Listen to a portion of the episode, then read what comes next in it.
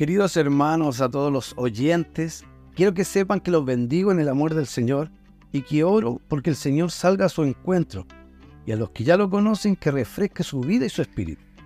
Quiero refrescarlos con la palabra este día lunes para que empiecen ya su semana buscando la voluntad del Padre. Este es un nuevo podcast de Casa Familia Renuevo. Les hago una pregunta. ¿Cuántos de nosotros hemos infringido alguna vez alguna de las leyes de tránsito, seamos peatones o automovilistas? ¿Cuántos hemos cruzado un disco sin detenernos completamente? Pero aunque lo hayamos hecho, sabemos que aquellas reglas son importantes, ya que si no estuvieran quizás ocasionarían muchos accidentes. Conscientemente tenemos cuidado cuando nos acercamos a uno de esos símbolos, alguna de esas reglas. Somos precavidos, incluso cuando no la respetamos completamente, pero sí sabemos que es un lugar el cual puede haber un peligro. ¿Por qué les comento esto? Porque nuestra vida diaria, nuestra vida espiritual, también tenemos muchas reglas y a veces se nos hace muy difícil de seguirlas. Los que creemos en el Señor tenemos dificultades. Me imagino cuánto más aún cuando no creíamos en Él. Pero la figura de Cristo vino a darnos esa ayuda necesaria para poder llevar a cabo la voluntad de nuestro Padre, de nuestro Dios, ya que nosotros mismos por nuestra propia cuenta no lo podíamos hacer, no lo podíamos lograr. Y porque no, no porque no quisiéramos, sino porque el pecado, el mal se adueñó de nuestra carne y de nuestra vida.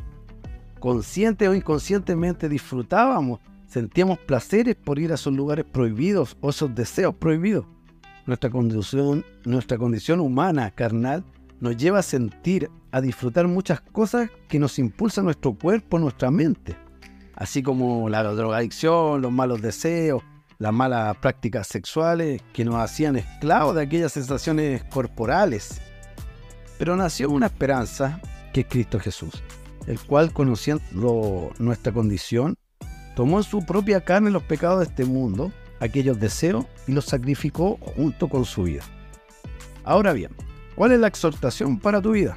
Mira, te leo el capítulo 8, el versículo 1 de Romanos, y dice, ahora bien, esta condenación ya no existe para los que viven en Cristo Jesús. La ley del Espíritu de vida te ha liberado de la ley del pecado y de la muerte. Esto no lo podía hacer la ley por cuanto la carne era débil y no le respondía no le respondía.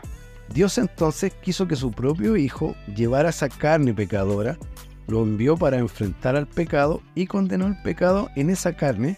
Así en adelante la perfección que busca la ley había de realizarse en los que andamos por los caminos de la carne, sino por los del Espíritu. Palabra del Señor.